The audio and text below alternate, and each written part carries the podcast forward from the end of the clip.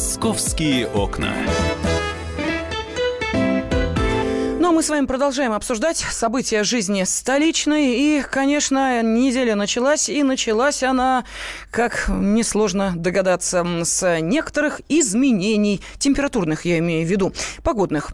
А, в сторону зимы, похоже, мы с вами повернули медленно, но верно. Медленно, потому что э, первый такой робкий снежок выпал в прошлую субботу. Что ждет нас на этой неделе? И правы ли те, кто прогнозирует, что уже к концу недели можно будет чуть ли не снеговиков лепить в Москве. Вот об этом точно знает метеоролог, главный специалист Метеобюро Москвы Татьяна Позднякова. Татьяна Георгиевна, добрый день, здравствуйте. Добрый день.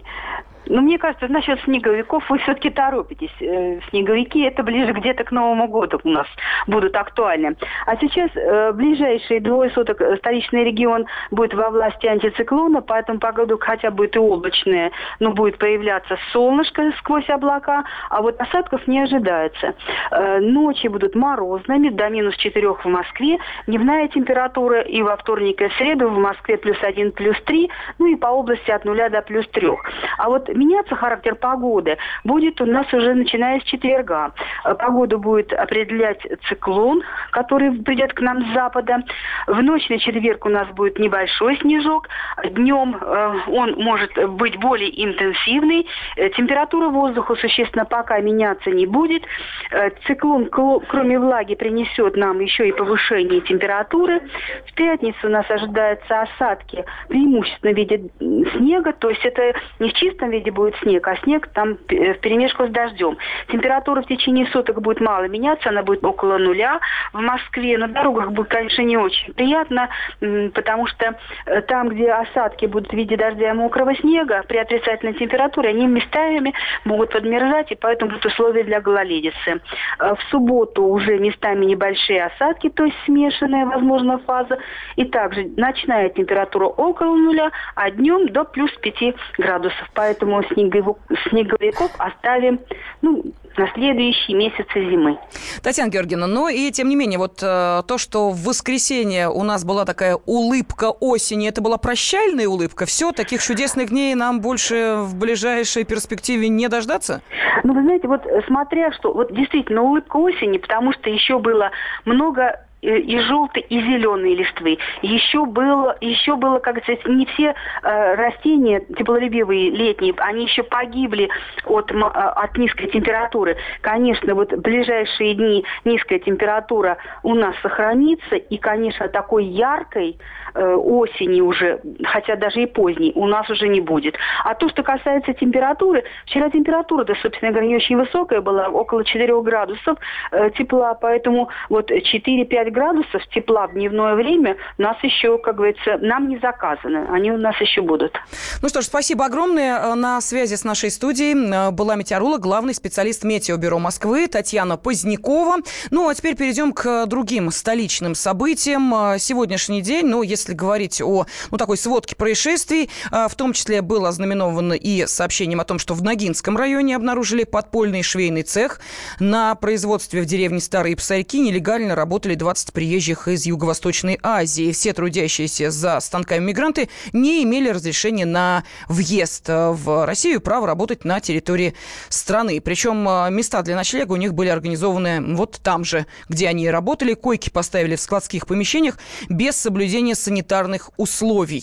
Ну а для того, чтобы все-таки мигранты знали свои права, э, некая некоммерческая организация запустила в Москве новый проект по оказанию юридической помощи мигрантам. И, по словам руководителя этого проекта, иностранные мигранты в любое время смогут напрямую связываться с организацией по телефону, получать консультацию, будут защищать их права в суде, помощь бесплатно. Кроме того, будет еще и проводить специальные занятия в школе мигрантов. Там будут рассматривать такие вопросы, как законное трудоустройство, заключение трудового договора, законная аренда жилья, общение с сотрудниками полиции. В общем, все э, возможные разъяснения преступления мигрантам, которые обратятся к этой организации, обещают дать. Ну а пока, увы, к сожалению, можно констатировать тот факт, что большая часть преступлений в Москве, совершенных иностранными гражданами, приходится на уроженцев Киргизии, Украины и Узбекистана. Это не наши досужие э, вымыслы. Об этом э, на прошлой неделе сообщил начальник столичного главка полиции Олег э, Баранов. Он выступал в Совете Федерации. И сказал он буквально следующее, что в текущем году иностранными гражданами и лицами без гражданства на территории Москвы было совершено более 4,5 тысяч преступлений. И вот наибольшее количество преступлений совершено выходцами из Республик Узбекистана, Украины и Киргизии. Сейчас на связи с нами ведущий научный сотрудник Института народно-хозяйственного прогнозирования Российской Академии Наук, директор Центра миграционных исследований Дмитрий Полетаев. Дмитрий Вячеславович, приветствую, здравствуйте. Здравствуйте. Здравствуйте. Ну вот, э, вы знаете, вопрос о том, что у э, преступника нет национальности, мы обсуждали не один раз, а тут просто, вот знаете ли, как масло в костер подливают для того, чтобы его пожарче разжечь, что ли. Можно ли э, говорить о том, что люди какой-то одной национальности более склонны к преступлениям, чем другие? Ну, в общем, вы правильно говорите о том, что у преступности нет национальности. И вот эти цифры, что были озвучены, просто соответствуют той пропорции мигрантов, э, которые присутствуют в России и в Москве в частности. То есть узбекистанцев больше всего, и поэтому среди общего числа преступлений количество тех, кто совершил преступление Узбекистана, тоже выше этот процент. С Украины также много мигрантов. И вот, собственно, вот те вещи, которые вы озвучили, они просто отражают процентное пребывание здесь э, мигрантов из этих стран. А насколько я знаю, в целом в 2017 году иностранная преступность даже сократилась в России. Но это опять же естественное, скажем, естественный отток мигрантов ну, э, ну, спровоцировал. Да, это тоже связано в том числе с тем, что мигрантов стало немного меньше да, это с одной стороны. Угу. А с другой стороны, когда мы говорим про э, преступность мигрантов, надо не забывать, что в среднем она составляет 3-4% от общей преступности. И э, в целом это получается по процентам меньше, да, если мы рассматриваем процент их присутствия их и количество россиян, да, и сравниваем вот этот процент, то э, зачастую этот процент меньше, чем преступность среди россиян. Угу. В том числе потому, что у нас сейчас э, очень э, сильно э, усилилось да, вот этот надзор за всеми, кто приезжает. И, в общем, кроме того, я бы разделял, в принципе, преступность э, и трудовую миграцию. Да? Одни приезжают работать, другие приезжают там убивать. Вот есть контр... гастролеры, да, которые не только из числа иностранцев, но и из числа российских граждан, которые ездят по городам, Э, более богатым, там воруют и занимаются всякими нехорошими вещами. И это разные потоки, да, есть те тоже, кто приезжает из регионов работать, есть те, кто приезжает из регионов заниматься преступностью. Это совершенно разные люди, потому что те, кто работает, это у них одна цель, а те, кто совершают преступление, совершенно другая цель. Да, но мы же видим, не случайно я начала вот эту тему именно с того, что очередной подпольный цех обнаружен, очередные э, люди, которые здесь на нелегальном положении э, обнаружены. А представим себе, что их э, просто выбрасывают э, на улицу, те, кто э, должен им платить те самые три копейки, которые не так семье отправляют, и дальше. Вот куда им идти? В очисто ну, поле? Ну, наши исследования показывают, что как раз такие люди все-таки они продолжают искать работу, они становятся а, преступниками. Угу.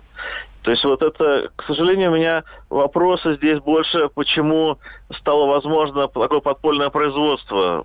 То есть к тем работодателям, которые из года в год продолжают этим заниматься, а к ним э, слава как-то применяются санкции. Вот обычно всегда слышно, что вот мигранты были обнаружены, а вот то, что по отношению к такому работодателю было совершено, да, какие... Нет, ну э, почему? Как, Тут как понес наказание. Нет, нет, до пяти лет лишения свободы организаторам сейчас светит э, ну, этого цеха подпольного. Ну вот, вот мне кажется, именно в этом направлении важно работать, чтобы э, мигранты ведь не создают здесь сами эти предприятия, их кто-то нанимает из россиян, и вот меня всегда больше интересует, как работают наши контролирующие правоохранительные органы в отношении тех, кто э, так позволяет себя вести. Угу. Скажите, я пожалуйста, очень... а помощь да, определенную я... могут ли оказать вот те некоммерческие организации, которые готовы на бесплатных условиях предоставлять необходимую информацию самим мигрантам. Это востребовано в мигрантской среде, подобная помощь? Ну, это очень востребовано. И я знаю несколько таких организаций некоммерческих, которые в Москве работают, в Екатеринбурге. Но я думаю все-таки, что такую помощь по профилактике, да, это прежде всего профилактика, когда людям объясняют, что важно заключать договора, да, вот. Угу. Это важно, чтобы это происходило со стороны госорганов. И еще лучше, когда это происходит до отъезда. То есть им объясняли правила, по которым у нас работают. Есть иногда приезжают ребята молодые, у которых нет опыта, просто работы вообще ни у себя в стране, ни у нас. Угу. Вот наши исследования показывают, что, в принципе, у мигрантов в Средней Азии, у 40% из них работа в России была первой работой в их жизни. То есть они не знают, как правильно заключить договор они не знают э, о том, что важно это делать, потому что иначе они становятся на нашей территории людьми не, с неурегулированным статусом. Ну, понятно, да. да. Молодые, сильные, абсолютно бесправные. Ведущий научный сотрудник Института народно-хозяйственного прогнозирования Российской Академии Наук, директор Центра миграционных исследований э, Дмитрий Полетаев был на связи с нашей студией, и мы обсуждали э, ту статистику, которая была представлена на Совете Федерации на прошлой неделе. Московские окна.